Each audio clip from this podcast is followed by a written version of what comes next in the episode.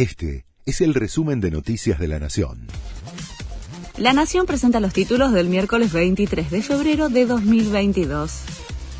El borrador del acuerdo con el FMI consolida el rechazo del kirchnerismo.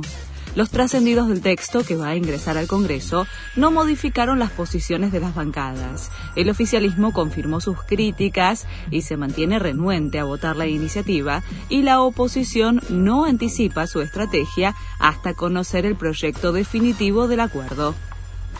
Juan Cabandier dará explicaciones en el Senado.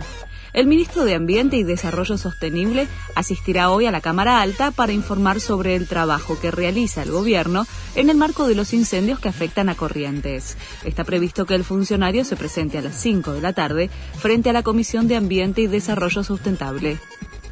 Buenos Aires anunció que será libre la tercera dosis contra el coronavirus podrán inocularse todos los mayores de 18 años que hayan completado su esquema primario hace al menos cuatro meses. Además, este viernes, entre las 20 y las 24, se realizará la segunda edición de la Noche de las Vacunas, con más de 160 postas en territorio bonaerense para avanzar con la vacunación contra el COVID-19.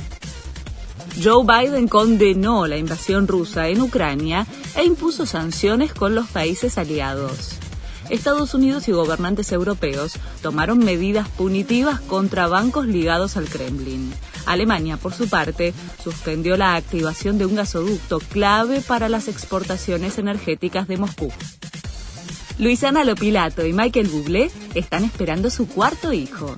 La actriz confirmó en su cuenta de Instagram que está embarazada.